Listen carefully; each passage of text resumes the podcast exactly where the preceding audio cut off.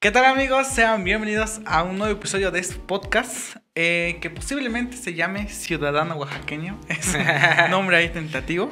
A huevo. Eh, y pues hoy estoy con un gran invitado que se hace llamar La Droga. ¿Qué onda, compadre? ¿Cómo estás? ¿Qué onda, carnal? Muchas gracias por el espacio, güey. Pues yo soy Lalito Cadena y que la droga, drogadicto independiente y músico consolidado. Drogadicto independiente. no, pero pues me gusta el performance de la droga, güey. Es más por lo explícito que suena, ¿sabes?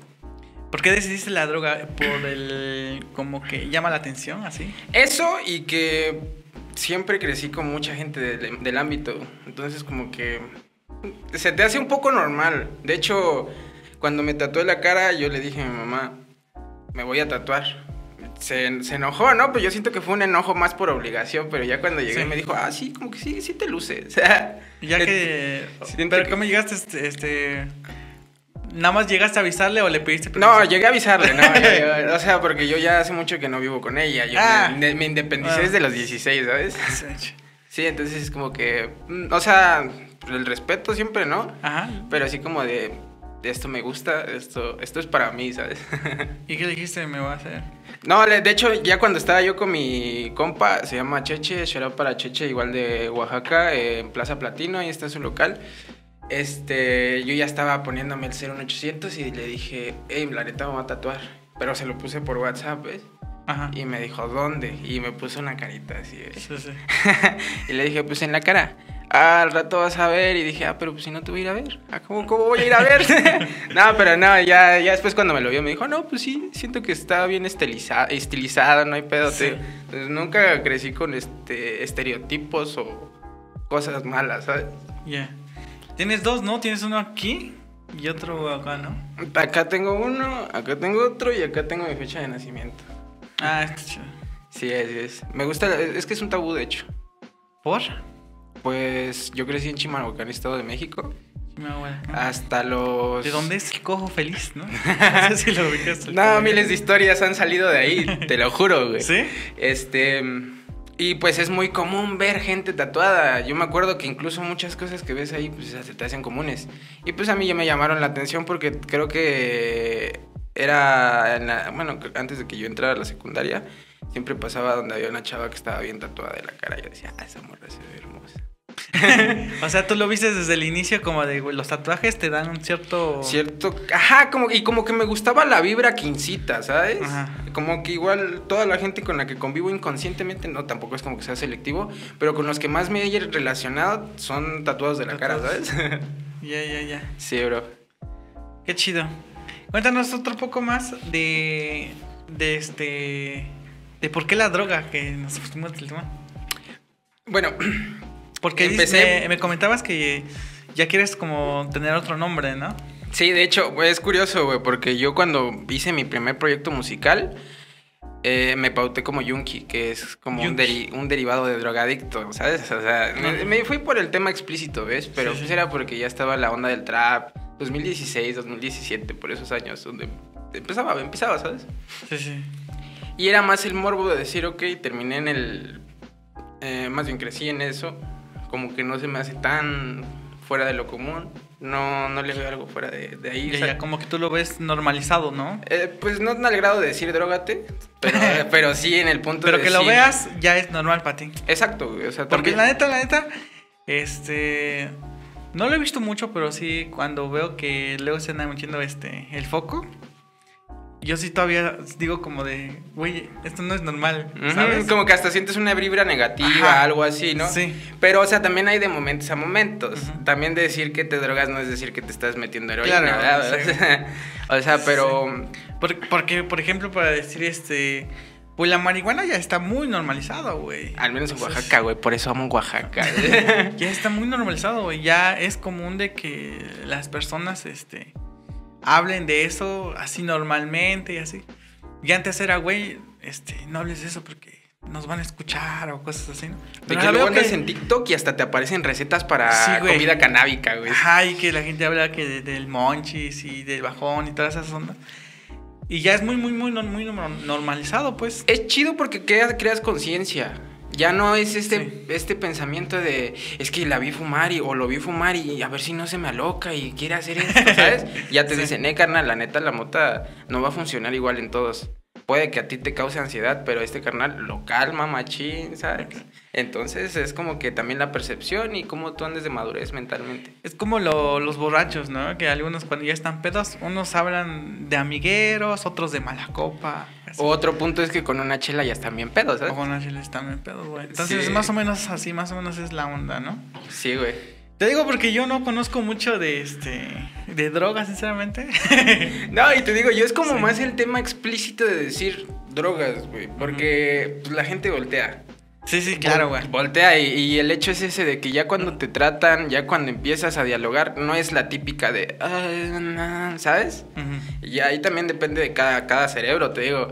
No, yo te puedo decir que la droga también te puede cambiar, pero como también te destruye, güey. Yo tengo momentos buenos y malos en eso, güey. Pero de ahí justo viene esa nueva etapa de Yunki a la droga, güey. Porque pasé de ser como que, la neta, estuve en el cagadero, por así decirlo. Me tocó un chingo de experiencias malas, güey.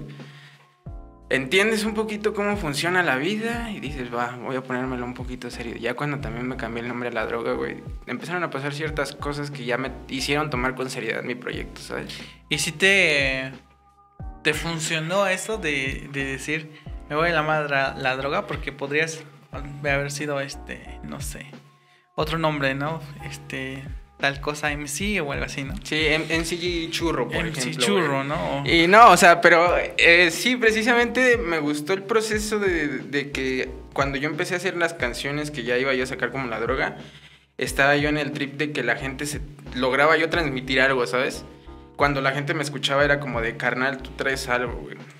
Ah, sí. O sea, Y- como la gente decía, güey, ese güey trae algo, ¿no? Exacto, y eran Es- conocidos, era gente que no conocía, güey. Que incluso, eh, güey, eh, un chingo de gente que en depresión me ha dicho, carnal, tú no sabes cuánto me ha ayudado tu canción. Por ejemplo, No vuelvas a Japón, que me decías Ajá, hace sí, ratito. güey. Esa canción, güey, era como que yo la escribí viendo Pado triste, güey, ¿sabes? Y salió en minutos, güey. De hecho, si te das cuenta, nada más son como 50 segundos de verso que repito. Sí, sí, sí. sí. O sea, prácticamente copié y pegué, güey. Pero era como que la sensación, la emoción de, de- de ese momento, güey. Y eso es lo que la gente siente como una... trans- que lo transmite, ¿sabes? sí, sí, sí. El efecto de la droga. Qué chido. Bueno, pues este, creo que no lo hemos contado, pero sí, lo que aquí mi- a mi amigo Lalo se dedica, pues es al producción musical y eh, también trap, ¿no? Que es lo que lo que vienes haciendo, que también me decías que eres como muy abierto, ¿no? En este Sí. ámbito de que puedes hacer casi cualquier cosa, toda la música como que... Pues de Eh, hecho, de hecho te, te- te confieso algo, sí, como que públicamente soy rapero, pero también tengo la rama de marketing digital, también tengo la de artesanía, también por parte de mi jefa estamos emprendiendo un proyecto acá bien verga, de, relacionado a todo lo que tiene que ver...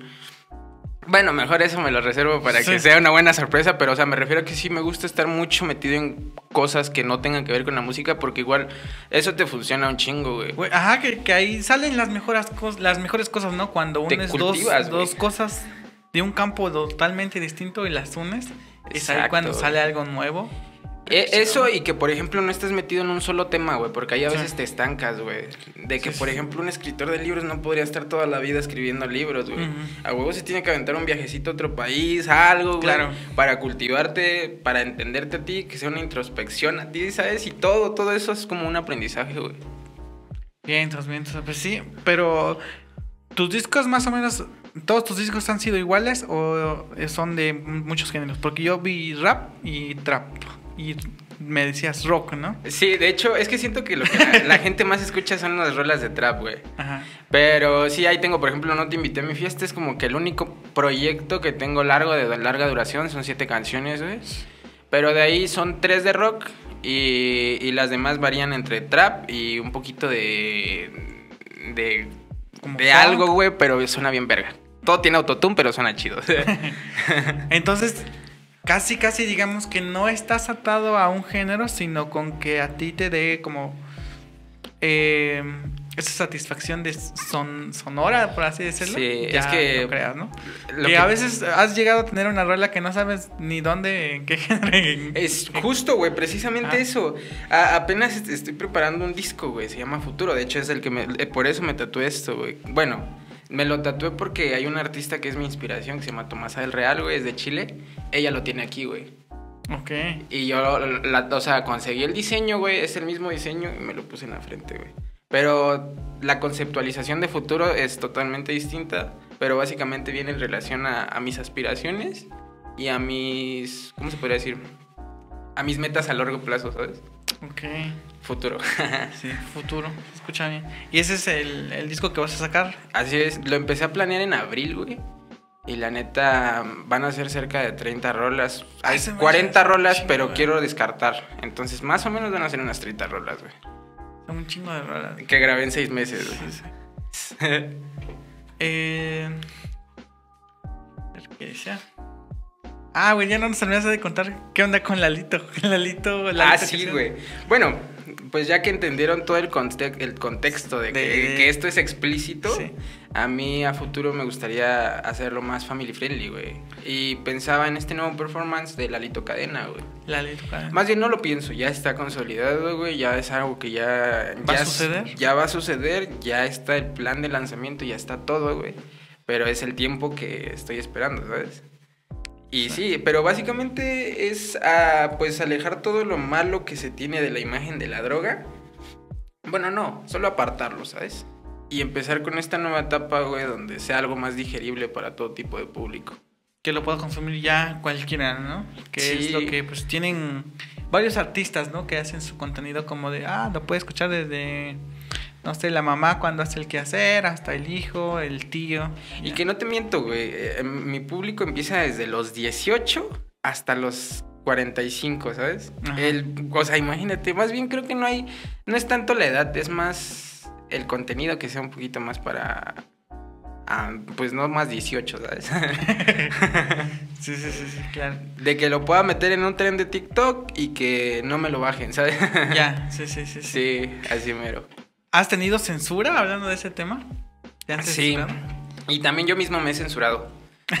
Porque, de hecho, aquí quiero hacer un paréntesis enorme. Eh, hace poco conocí a Alex Canito, que te comentaba que Sí. yo lo conocí por Gran ti. amigo, saludos Alex Canito. Una chingonería de youtuber, yo siento que tiene futuro, güey. Sí, Se claro. mete donde sea, lo hace donde sea, y eso, eso es algo que, que transmite algo chido, güey. Sí, sí, sí. Y cuando hicimos el video, yo la neta no pensé que quedara tan explícito. ¿En serio? O sea, en el contenido de lo que yo relaciono con mi música, mis procesos, cómo crecí, güey. Ajá. Y no lo quise compartir porque dije, ok, es que esto sí ya está un poquito denso, mejor que la gente lo encuentre solo, ¿sabes? Y sí ha tenido sus resultados, ¿sabes? Yo sé que incluso la gente me ha dicho, oye, güey, encontré este video, ¿a poco sabías de él? Sí, güey, lo que pasa es que no lo quiero compartir porque siento que sí está un poquito explícito. Pero, o sea, también es el espacio de decir, ok, va a llegar la gente en su momento y lo va a entender. Pero si llegan solas, güey, ya van a tener la noción de qué es lo que se están metiendo, ¿sabes? Ya, ya, ya. Pero. eh, como tal, no le dijiste al, al, al amigo Canito que lo censurara, sino que tú no le diste como. No, más bien, y tampoco es como que no le quiera dar feedback, sino que no quiero que la gente abiertamente diga, ah, mira, todo ese contenido que ese güey tiene, ¿sabes? Ya, ya, ya. Sino que justo que lo encuentren solo, porque igual cuando estén viendo este podcast va a ser un resultado distinto. Yo también explícitamente estoy diciendo que lo vayan a ver, ¿sabes? Claro, sí, sí, sí. Y eso también es como que ya la gente que está metida en mi tema, eh, pues la gente que sí sigue mi tema, mi... Sí, sí, sí. Que, pues que te siguen. Que, literal, que ¿no? entienden, ¿sabes? Y ya es como que van a decir, ah, ok, este vato me está dando el tip de ir a buscarlo, ¿sabes? Ya, ya, ya. Sí, como dar pequeñas pistas, ¿no? Para- Y con respecto al otro, perdón, güey, de la censura, güey. Eh, había una, una serie de videos, güey, que yo empezaba a subir a TikTok, güey, como un poquito explícitos, güey. Y la neta hasta me bajó el alcance, ¿sabes? Sí, sí, sí. Y ¿Pero qué como- mostrabas? Este, ¿Drogas, literal? Salía con humo, güey. Ah, ya, salía ya. con humo, salía mostrando dinero, salía haciendo cosas, güey. Y era como que... mm, Te- es que yo creo que igual a veces son las mismas personas, ¿no? Que sí, me- Vamos a... Reportar, güey. Sí, reportar, sí. Y bueno, que- eso pues al final sí tiene con qué, o la, la justificación de ser Sí. censurado, ¿sabes? Sí, y ya sí. también con que dije, güey, está bien, yo también debo de pararle a mi desmadre. Eh, ser un poquito consciente con lo que estoy compartiendo, porque igual algo que me pasó recientemente es que hubo un tiempo donde justo esta parte que te digo que me anduve muy clavado en, en los químicos, güey. Ajá. Y como que yo daba una vibra en mis redes, güey, negativas, güey. Y vi que la gente las empezó a adoptar, güey. Como que eso también es un bajón personal, güey. Porque te das cuenta que eres influencia en el sentido de que dañas, güey. Sí. Y pon tú que es una persona que nada más poste, postea en Instagram, pero tú no sabes su mundo afuera, güey. No sabes lo Sí. que estás transmitiendo realmente con esa negatividad, güey. Sí, sí son. Es que es todo un tema porque sí, por ejemplo, a veces mi podcast eh, lo ven familiares este, pequeños, ¿no? Sobrinos, eh, no sé, primos. Y entonces ahí como que digo, "Ah", o sea, yo sí les digo, la neta no lo vean porque a veces ahí digo malas palabras, ahí hablo de cosas que no son aptas, ¿no? Pero lo- tampoco puedo, este, prohibírselos o tapárselos porque Más lo van a ver, güey. mal lo van a ver, güey. Es el efecto, ¿cómo se llama ese efecto, güey? El, el- pues es el efecto, güey. De decir que no lo hagas y lo vas a hacer, güey. Exacto, güey. Y, y precisamente eso es lo que te digo. Yo no lo compartí el video de Alex porque yo sé que sí, sí tiene un chingo de contenido en cuanto a mí personalmente. Pero quiero que la gente lo descubra porque lo valoraría un poquito más y ya no sería como que... Ah, ¿Sabes? Que cuando ponga ahí en el buscador, ¿no? La- la- De, de YouTube. Exacto, güey. Así tal cual. Ahí sale. Pues de hecho, Sí. él había escrito mal el nombre y le dije, bro, no, mejor ponlo bien para que te genere Sí. tráfico, güey. Y no haya pedo, ¿sabes? Sí, sí, sí, sí. Y, y sí, o sea, básicamente yo, yo fui mi propia escuela del censuramiento, güey. Qué chido. Em, más o menos, eh, ¿de dónde te inspiraste? ¿Cómo estuvo la onda? Para empezar a. Para empezar a, a- a, este, a producir música. A producir, güey. Es una historia bien curiosa, güey, porque por mi papá, que él hace muebles de diseño, güey. eh, a veces yo me iba con él a, su, a la empresa donde él estaba ahí, en, pues trabajando. Sí, sí. Y un día su patrón escondió a unos, creo que eran primos de él, que tenían una banda de rock que los andaban persiguiendo los Zetas, güey. Creo que eran de Sinaloa, un pedo de ahí. de eso. Pedos del, del norte. Pedos del norte, güey. Y los vatos se vinieron a esconder a Ciudad de México. Y yo tenía Tú- seis, Tú estabas en siete, Chimalhua- ocho años. En. Ajá, y de hecho él iba a trabajar hasta la Ciudad de México y pues me llevó en el tour, ¿ves? ¿sabes? Ok. Del estado a la ciudad. Y yo tenía 7, 8 años y un día pues yo ahí, pues valiendo verga en todo el taller, como que llegué al fondo, güey. O sea, mi papá tampoco era, él sabía, él tenía el contexto de qué estaba pasando, pues tampoco fue como de, ah, mira, este, ahí hay unos güeyes que podrían interesarte, ¿no? Ajá. Yo solito, y como era una, em- una pues, fábrica enorme, güey, enorme, enorme, pues te estoy hablando de que sentías que pasabas a otra fábrica y era la misma, güey. Ah, ya. Era como una línea de producción. eh, Exacto. Así, grandota, ¿no? Y pues ellos hacían muebles en cantidad y pues eran enormes, güey. Pues imagínate un chingo de producción, un chingo de cosas. No, ni siquiera llegaba el sonido de la, de la banda ensayando, ni entraba el sonido de las máquinas, ¿sabes? Ok. Y yo llegué caminando, güey. Yo era, siempre desde niño me han gustado como que la exploración urbana, güey. Muy, muy curioso, ¿no? Exacto, güey. Y me metí hasta el fondo y, y escuché una banda, güey. Escuchaba tan, tan, tan, tan, tan. Y el vato practicando Ajá. en el bajo, güey. Y yo dije, a la verga, esto me interesa, güey. Me acerqué y encontré, encontré a... Es que te juro que no me acuerdo de su nombre de ellos, pero me acuerdo de las dos rolas que, que me mostraron en esa ocasión, güey. Una era París de noche y la otra era Pesa Adentro, güey. Así se llamaban las rolas. Las ¿Y rolas- las has buscado? No, güey. Digo, sí, güey, pero pues obvio nunca las encontré, güey. Nunca las grabaron. Era en la época donde subía música MySpace. Ya. Sí, imagínate, güey. Quizá esos güeyes sí dieron con ellos los Zetas y pasó un pedo, ¿sabes? No, no les deseo el mal, de hecho, si me llegan a ver estaría con madre, ¿sabes? Porque yo por ustedes, por Sí, ustedes estoy donde estoy, ¿sabes? Bueno, los encontré y vi que estaban grabando todo análogo, güey. Una interfaz de 28 canales, este, micrófonos dinámicos, la guitarra, la batería, tenían un chingo de preamps, comp- compresores, güey. O sea, sí estaban acá bien preparados para grabar a su banda, pero todo con conos de huevo. Un cuarto Ay, enorme y repleto de A conos ver, a ver. Contexto. Adentro de la misma fábrica. Es que eran como, o sea, sí dentro de la fábrica habían como habitaciones, supongamos, de todo el tamaño de tu departamento. Simón. Pero pues eso si lo llenas de conos de huevo ya tienes un pinche estudio Ya. tal cual, ¿sabes? Sí. Y sí, de hecho ellos me dijeron, no, pues la neta nos aventaba. Ah, bueno, yo me acerqué y les dije, hola, así. y me dijeron, hey, ¿qué onda? Este, estamos grabando, güey, ¿quieres ver cómo grabamos? Así como los del norte, ¿no? Sí, sí. ¿Quieres ver cómo grabamos? A huevo, sí, o sea, pero yo morrito, ¿sabes? Ajá. Y siendo sinceros, todo artista que vas a conocer a veces es medio, ¿cómo se podría decir? No egoísta, pero sí reservado con su trabajo y más si es alguien que tú sabes que no le podría prestar la- el cariño que tú le prestas, ¿no? Sí. Y a mí, Nel, me dijeron, ¿sabes qué? Jálate, ven, te enseño. Mira, es que estamos grabando, justo estaban grabando con Cool Edit. y, y, o sea, y estaba capturando la... En una línea de captura, güey, estaba capturando el bajo, güey, y el- la batería ya la tenían grabada. Y le- el vato estaba como de, no, pero es que no me gusta, güey, está generando estática, güey. Y me acuerdo, o sea, imagínate, yo morrito y sabiendo como que escuchando eso, güey. Y yo analizándolos, güey. Pero para mí era como de, ah, esto es nuevo para mí. Yo no sabía que la música tenía un proceso, ¿sabes? Ya, ya.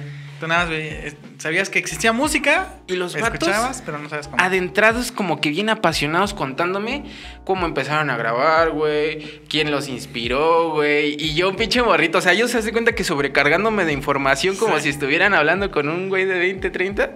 Y yo ahí, un morrito de 7 años. Pero pues quieras o no, eso fue lo- la chispa, güey, ¿sabes? Claro. Sembraron ahí la semilla, ¿no? Y después, pues yo crecí en un barrio repleto de raperos, güey. De que mi papá a veces llegaba cotorreando con gente que rapeaba, mi hermano. De hecho, mi hermano se llevaba con un compa que es mainstream actualmente en México, güey. Y, ¿Ah, y me tiraba carrilla. Mi hermanastro, de hecho, conmigo somos ocho. Ya, ya. y me tiraba mucha carrilla de que, ah, porque en ese momento yo quería empezar a rapear. Ya te, ya te estoy hablando de cuando yo tenía 13 años, más o menos, 14 años. Bueno, sigas igual de muy morrito relativamente. Relativamente, pero pues yo estaba como de, mira, güey, quiero ser rapero. y mi, mi carnal me decía, no, carnal, la neta nunca vas a sonar. Pues él también siento que lo decía como por un castre, no necesariamente serio, pero así como de, nunca vas a sonar como mi carnal, tópalo, ¿sabes? Así bien. Ya, ya, ya. Y llegó la oportunidad en la que su hermano de ese carnal empezó a escuchar mi música.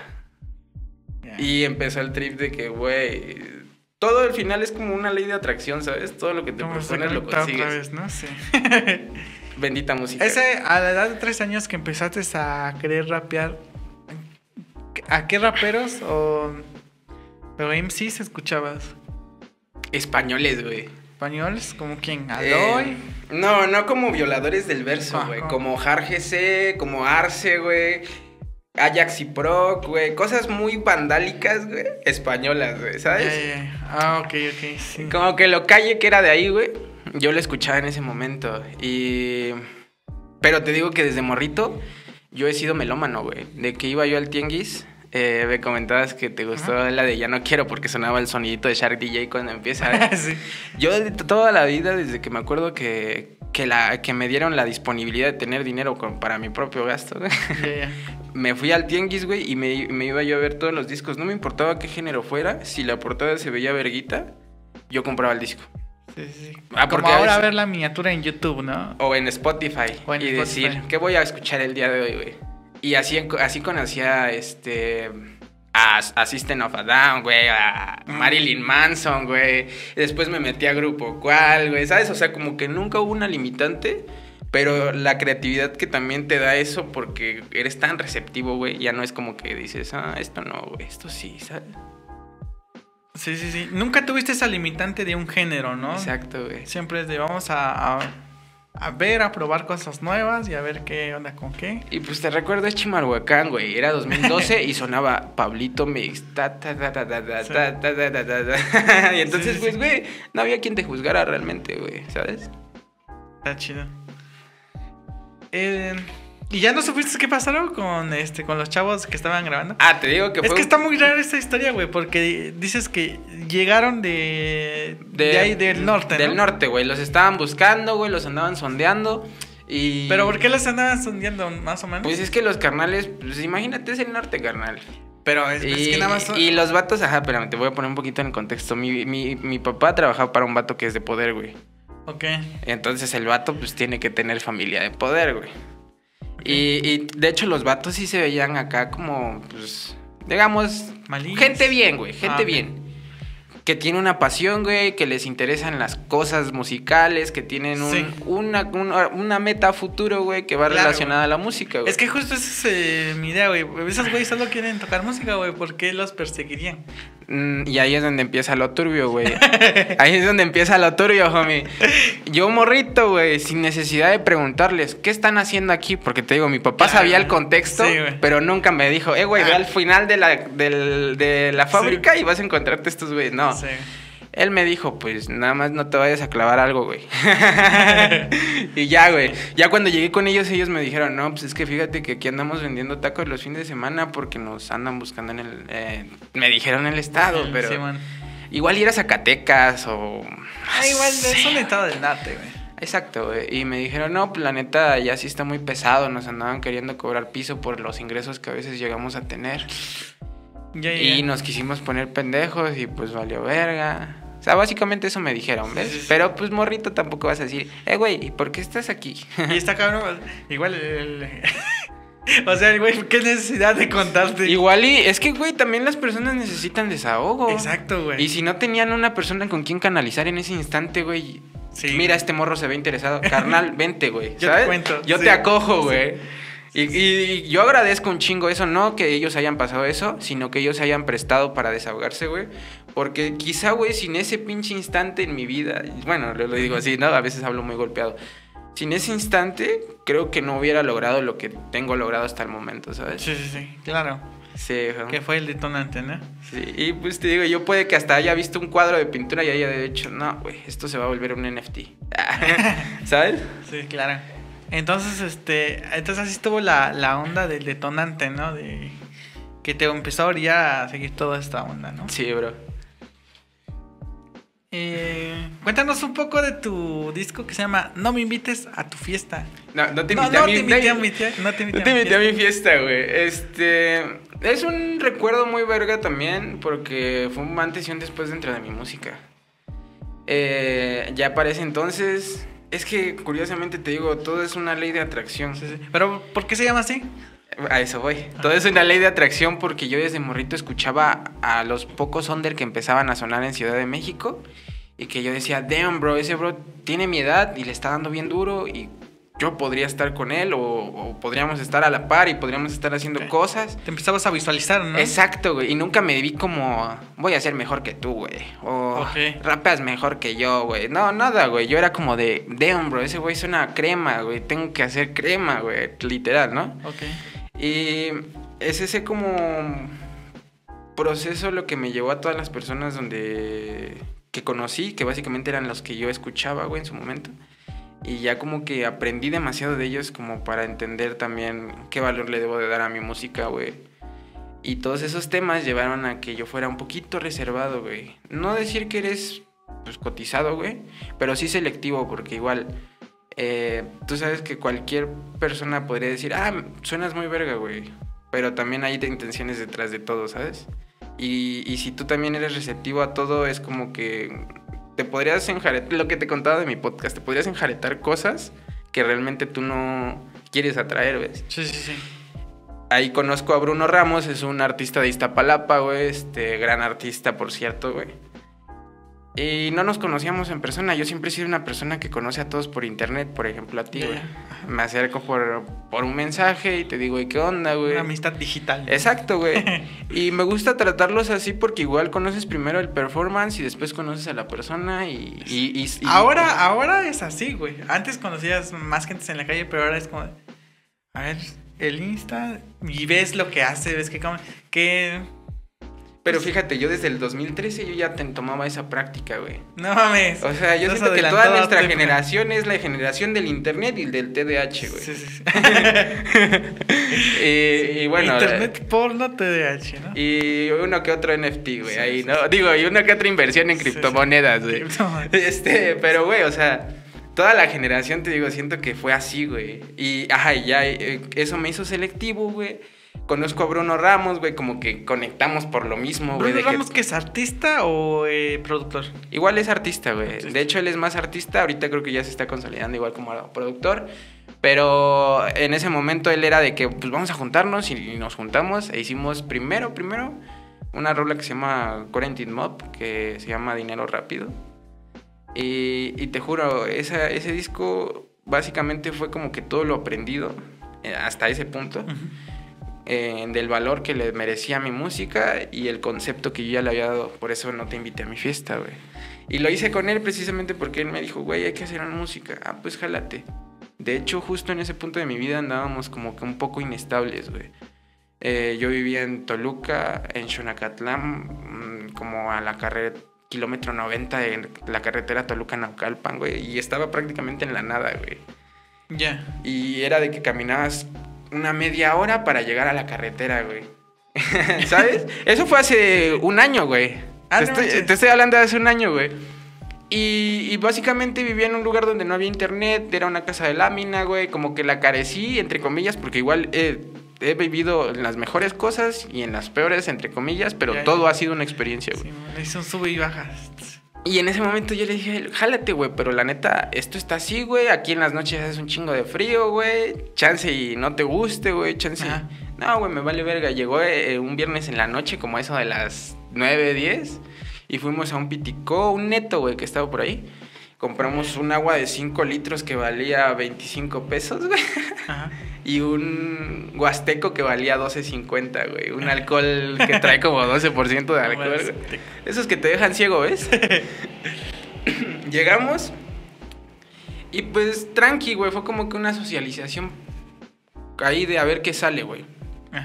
Empezamos a escuchar como que... Pero este compa ya era más famosillo, ¿o no? O Mm, igual, como Es tú. que creo que actualmente en Ciudad de México hay un grupo musical que todos nos escuchamos entre todos, pero básicamente es como que de artistas, ¿sabes? Un juego de artistas donde todos, todos básicamente hacemos algo, güey. Hay diferentes re- repercusiones, güey, pero básicamente todos se Sí. conocen entre todos. Y por eso es lo de decirte que soy como no selectivo, pero sí de cuidar que mi música tenga una relación contigo, güey. Ya, ya, ya. Entonces le dijiste a este compa, jálate, dijo Simón, le caigo, como sea. Ya llegan. Llegó y te digo, empezamos a como que cultivarnos así de, a ver, ¿qué música escuchas tú últimamente? Ah, pues yo esto. Verga, güey, como que nos terminamos de, de complementar con gusto, ¿sabes? Sí, sí. Y ya de ahí fue como de, ah, pues vamos a ver con qué beat nos damos. Y salió la primera rola, salió la segunda, la tercera, la cuarta, la quinta, la sexta. Grabamos como nueve canciones en 48 horas, güey. Desde cero, o sea, no tenía ni la letra. No, nada, güey. La empezaron a, a dar este. A escuchar beat, escribir la letra. Y de hecho a mí, me- te digo, a mí me gusta mucho grabar con autotune. Ujú. Más allá de que digan, eh, güey, el autotune está de la verga. A mí me gusta la magia que se siente Sí. de- Es que siento que el autotune está bien como para géneros como este del trap, del reggaetón. Pero, pues, o sea, si tú escuchas a una, un cantante de ópera usar autotune es como de igual. Bueno, es que eso ya no sería ópera en primera, güey. Exacto, güey. Es, es- justo esto lo estás diciendo, güey. Eh, Sí. Ya no sería ópera, entonces ahí sí dirías, ¿por qué verga estás dando? Pero igual hay un chingo de cosas que se podrían tergiversar por culpa del autotune. Sí. Porque, por ejemplo, en España hay un artista que, de hecho, muchos le tiran hate, se llama Luna Key. Eh, la, yo siento que trae un performance muy chido que también es parte del equipo que la maneja.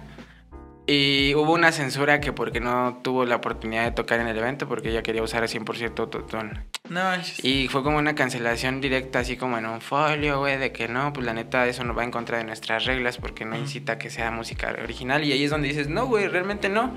La música siempre va a tener un cambio. Sí. Ahorita incluso podríamos decir que la orquesta no lleva autotune.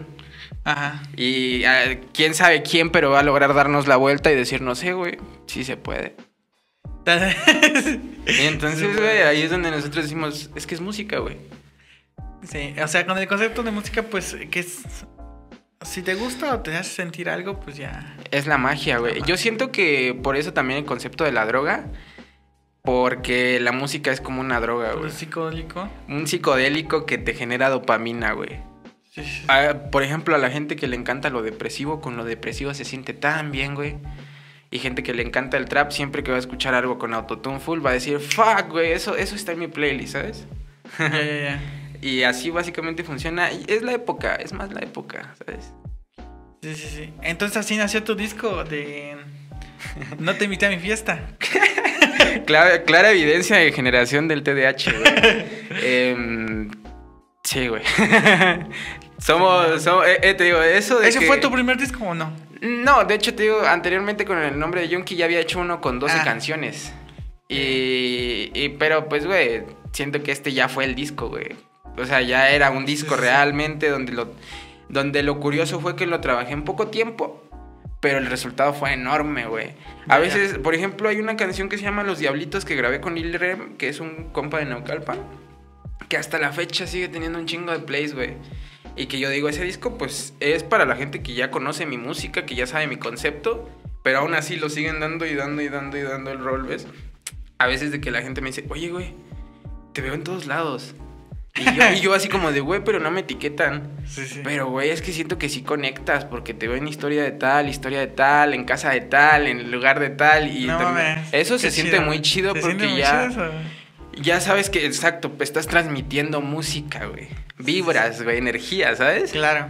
Sí, homie, eso es, eso es no te invité a mi fiesta, güey. El que canalizó, canalizó, güey. Simón. Eh,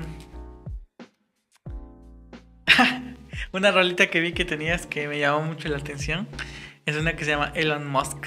Ah, güey. ¿Qué onda con eso, güey? Bueno, es que eh, de por sí, para mí siempre ha sido un poco comedia del arte Elon Ajá. Musk, güey. Sí, sí. Porque tú sabes que él es ex pareja de Grimes, una persona que también tiene un chingo de cosas en su cabeza Sí. que, fuck, güey, artista, ¿sabes?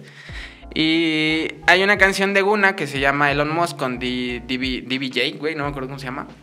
Esa canción, pues básicamente le hizo un Spanish remix, que en la cultura del trap, güey, de los latinos, Ajá. el Spanish remix fue como que las primeras cosas que se empezaron a ver cuando empezó a sonar el trap, mm, el trap mexa, el trap chileno, el trap argentino, güey Sí, sí. de que la gente agarraba el beat de, de Guna, de Lil Baby, de tal canción y la remixiaba con frases mexicanas, bueno, en este caso mexicaneadas, güey, pero tomando el mismo tema y tirando tu trip, ¿sabes? Y básicamente es por eso que hice esa rola, porque tenía ganas de hacer un Spanish remix, pero basado en esto de la comedia que ya tenía prevista de Elon.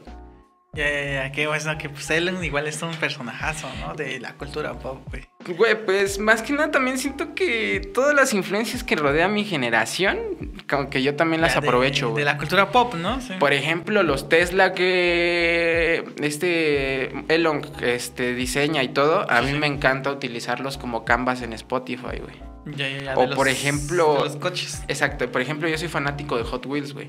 Y, yo- y aproveché ese concepto de que yo soy fanático de Hot Wheels Accelerator, que es como una película de los años 2005. y agarraba, eh, digo, conseguí un compa que tenía los renders y me, y me prestó las licencias, güey. Y ¿Ah, me sí? dijo, ajá, lo conocí en Discord, güey. Estuvo muy random ese pedo, güey. Y me dijo, güey, no hay pedo. De hecho, hablamos en inglés. Yo medio ahí traduciendo en el Ajá. Google, güey, al chile. Sí. Y le dije, la neta, me encanta tu concepto y siento que me gustaría ponerlo. De hecho, el de el, visualiz el visualizer de Elon Musk y otros que tengo ahí en YouTube son de coches específicamente de Hot Wheels. Sí, sí, sí. Y, y te digo, Elon Musk también me doy cuenta que se basa mucho en ese tipo de modelos extravagantes, ¿sabes? Ya. Sí, estaba curioso porque vi la rola de Elon Musk y también el video, pues es un carrito ahí girando, ¿no? Sí, man. pues sí, el Tesla. Bueno, yo haciendo alusión a los Tesla. Sí, sí. Y pues que con mi mota me voy al espacio como Elon Musk. Está chido, güey. Sí, chido. Y de hecho eso habla la original, güey. La, la rola de la- original del que sí, te digo, en güey. la que yo, yo parafraseé a mi estilo, pero básicamente es eso, güey. Ya. Qué chido.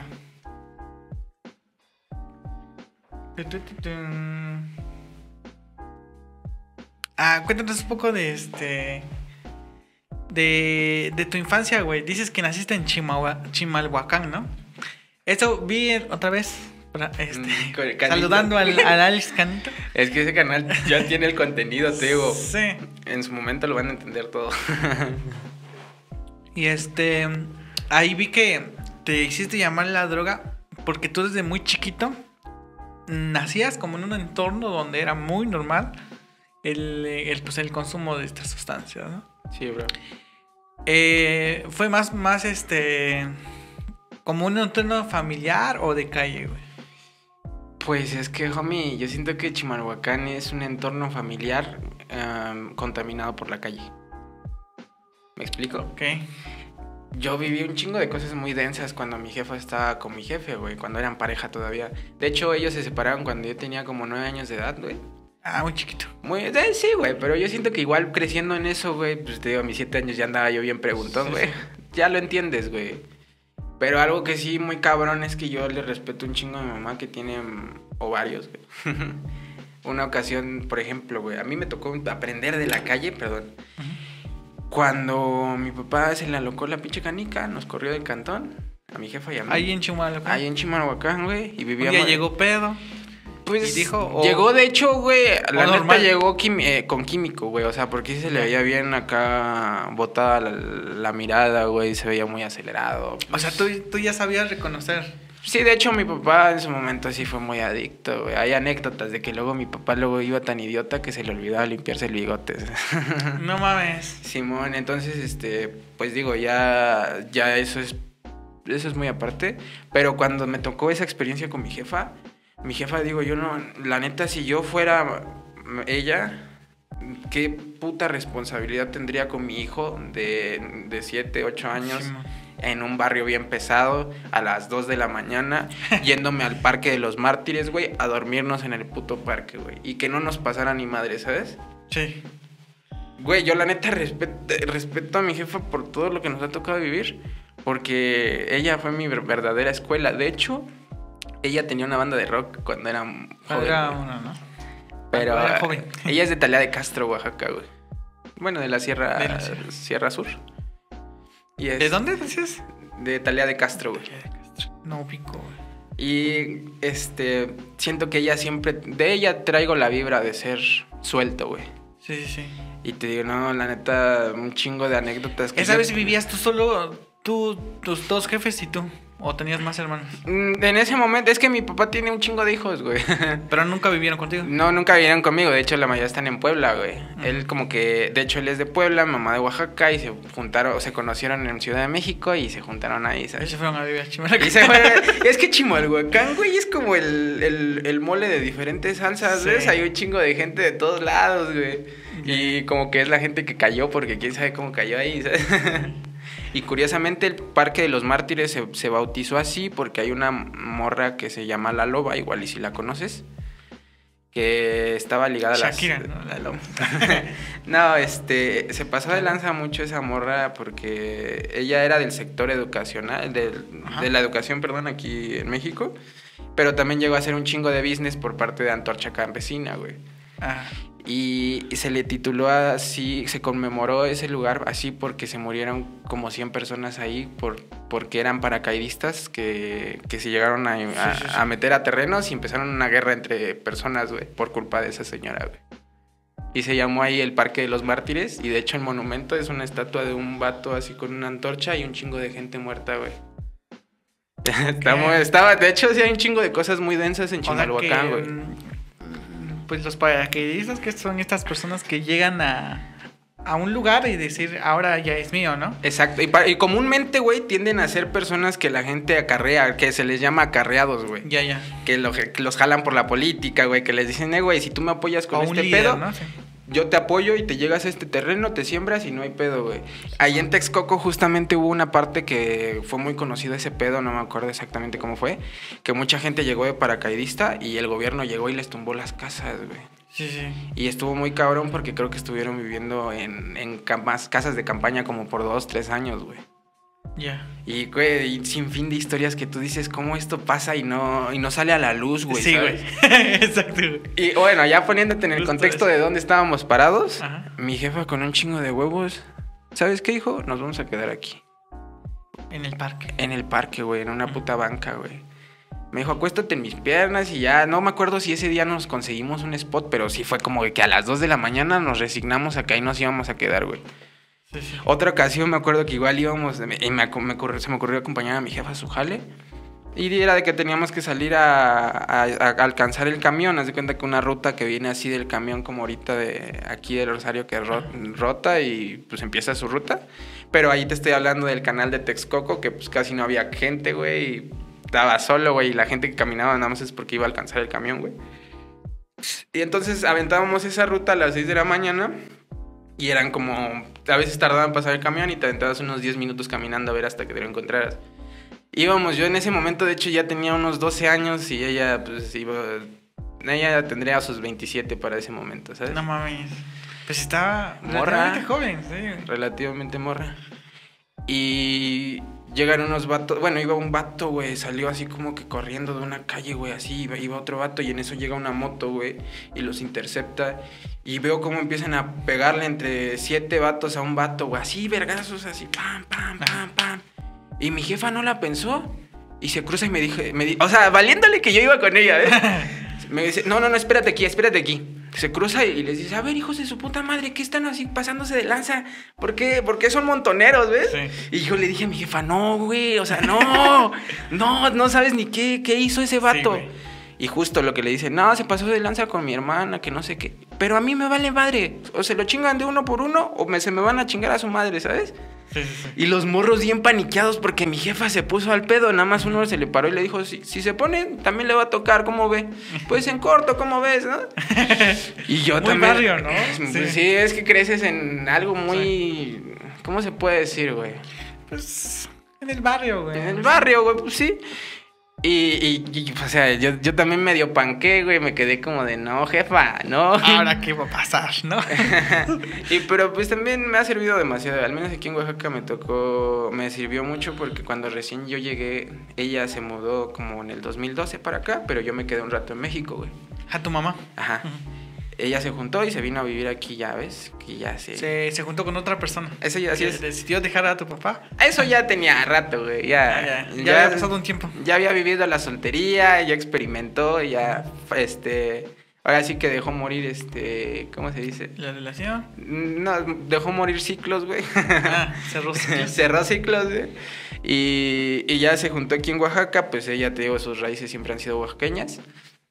Y un día ella llega, ah, pues yo me quedé a vivir con mi jefe. Y la neta empezó el cagadero, güey, porque ella tenía disponibilidad 24/7, ¿sabes? Sí, sí, sí. Mi jefa era la que me limitaba a decir, ¿sabes qué? No te pases de lanza, porque si te pasas de lanza... ¿Y ahí cómo tomaste esa decisión de decir me voy a quedar con mi jefe? Mm, pues es que también siento que mi jefa en ese momento hubo un- pues, una época de depresión, güey. Todos, yo creo que todos Sí. tienen una etapa, y yo lo comprendí con ella, que fue como de, pues está bien, hijo, bien resignada, ¿no? No hay pedo, quédate, vívela. Ya, o sea, casi casi así, ¿ves? Y dicho sí. y hecho, güey. La viví, güey. Hasta que un día ella regresó sin avisarme, güey. Sin avisarme llegó al cantón y pues mierda por acá, mierda por allá, este, broncas por acá. eh, Y me agarró, ¿sabes? Y, y ella me dijo, ¿sabes qué? Te voy a anexar. Nunca me han anexado, de hecho, güey. Sí, sí. Y de hecho yo no estaba como que perdido, sino que pues sí veías el cuarto con un chingo de cosas nocivas y decías, pues no está chido, güey. Ah, esa vez ya tú ya nada más vivías con tu papá. Ya vivía con mi papá y Pero a mi papá papá, le valía verga y, pues yo era, de hecho no era, no era de que me ya no estudiabas en ese entonces. Sí, de hecho sí, mi, mi secundaria estaba enfrente, güey, llegaba caminando, Ah. pero yo era el güey que llegaba al último. sí. Yo era el güey que Clásico, siempre ¿no? me, me iban a buscar las maestras, güey, ¿sabes? Sí. Porque otra vez me quedé dormido. ¿No vas a ir a la escuela? Chale, güey. Sí me daba pena. Ahorita ya me da pena, güey. Sí. Y digo, no, no lo pude, no lo supe aprovechar, güey. Este. Pero ya también fue una escuela porque ahorita ya yo me metí a estudiar marketing por mi cuenta. Sí. Y ya sabes lo que cuesta.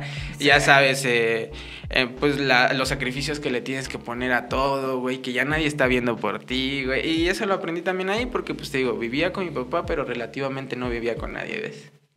Sí, güey. Que porque tu papá se iba a chambear y decía, este güey ya está. No le gustaba la loquera y, Y se perdía un mes, güey, ¿sabes? No mames, Sí, ¿sí? Chile sí. O sea, y hubo, de hecho, yo creo que yo fui el que dijo, ¿sabes qué? Ya me muevo de aquí. Y fue el día siguiente que llegó mi jefa.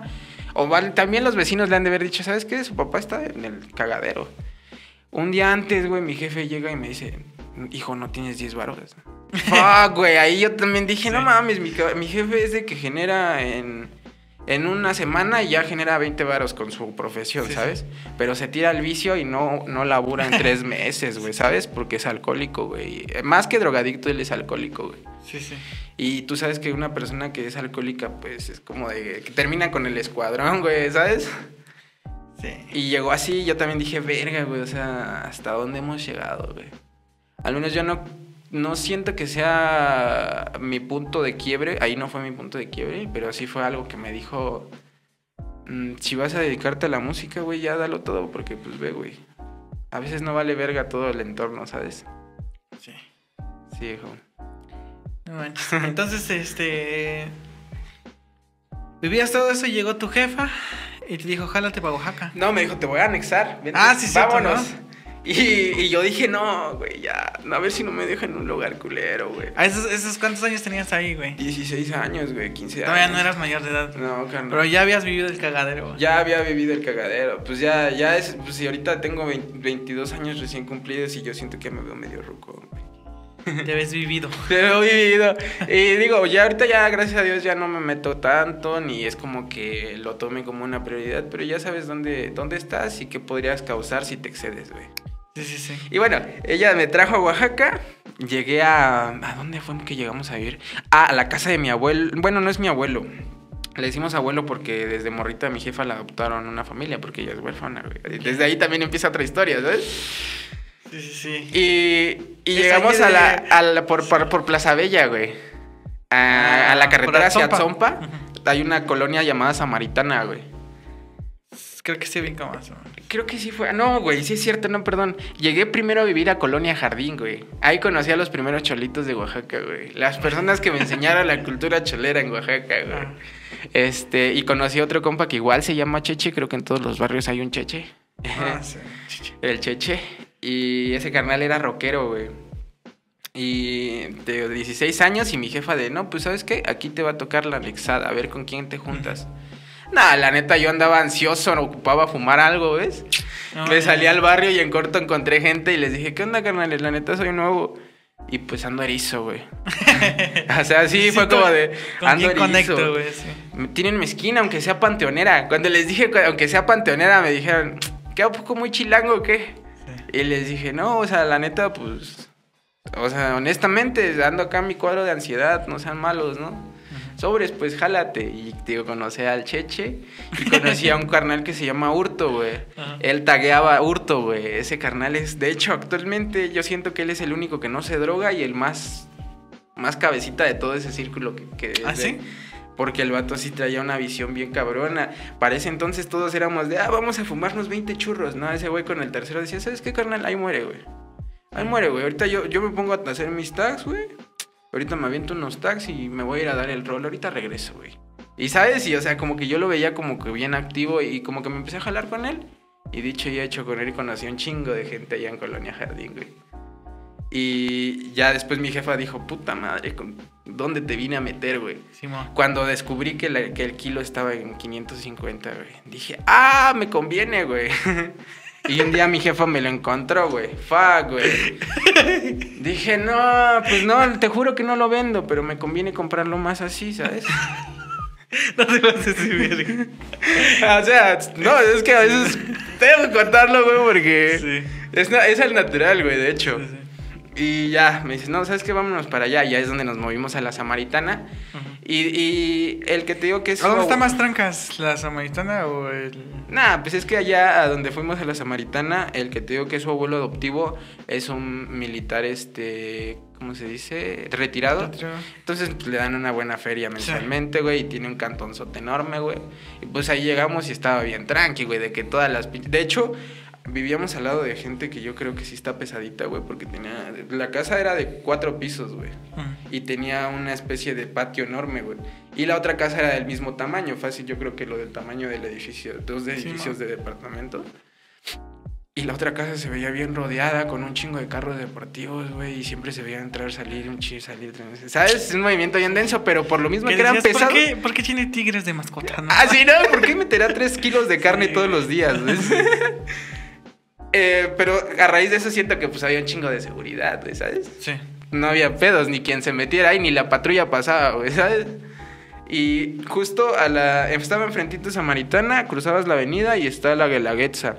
Ahí, topé a un carnal que se llama FIC HR, güey. Ese vato... Fuck, me gustaría que saliera de los vicios, porque creo que hasta la fecha sigue metiéndose acá cosas. Pero yo siento que tiene un chingo de visión, ha tenido la oportunidad de trabajar para raperos importantes y que tiene placement ahí sin pedos de que, güey, mótate a mi beat sin pedos, güey, ¿sabes? Ya, ya. Pero como no lo sabe llevar, ni siquiera sabe obtener beneficio monetario, ni, ni de Pero de ¿qué vista, hace? ¿ves? Pero ah, trabaja muy bien lo que hace. Pero muy bien. trabaja muy bien, tiene su propio sonido, ¿sabes? De que tú sabes que un beat es un beat de ese güey, ¿sabes? Ya, ya, ya. Y pues lamentablemente ahí es donde te digo que cuando no tienes la percepción correcta de las drogas te pierdes, güey. En este caso ahí este güey, pues lo, lo está consumiendo la droga, ¿no? Mm, espero No. que la neta ya no, güey. Pero que yo no he escuchado hablar de él me, me dice eso, ¿sabes? Sí, Porque pero el vato, yo has sé ido que- a buscarlo. No, porque de hecho hubo un pedo ahí por culpa de una morra. y este, éramos compísimas, güey, compísimas, güey. Simón. Pero, o sea, yo no tengo nada en contra de nada, pero sí con esa morra.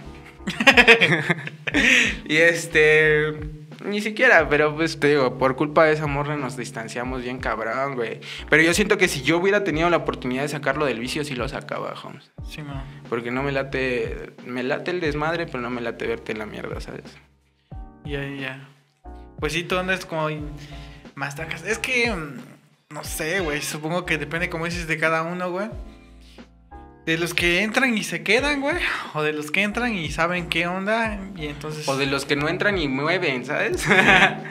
todo, todo en esta vida, pero si te das cuenta, es culpa de la droga.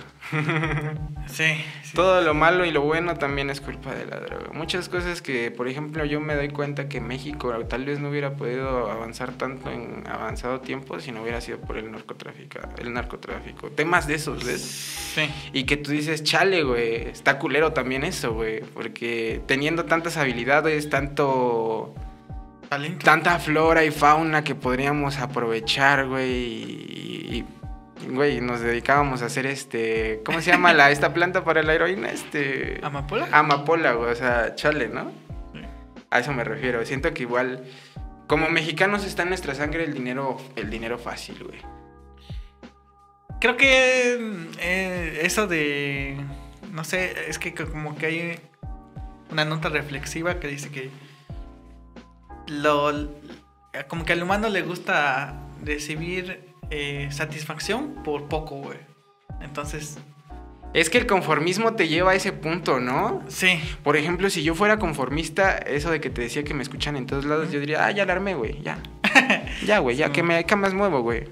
Pero no, güey, ahorita estoy haciendo mi disco, quiero moverlo en todos lados. Mi intención, de hecho, con este disco es que llegue a toda la gente que yo soñé un día, que yo un día escuchaba soñando que me escucharan, ¿sabes? Esa es mi principal finalidad. Y no con el ego de decir que me escuchan las personas que yo escuchaba, sino que decir que sí llegué a captar el sonido de la gente que llegué a captar yo, ¿sabes? Ah, No, pues es- está chido.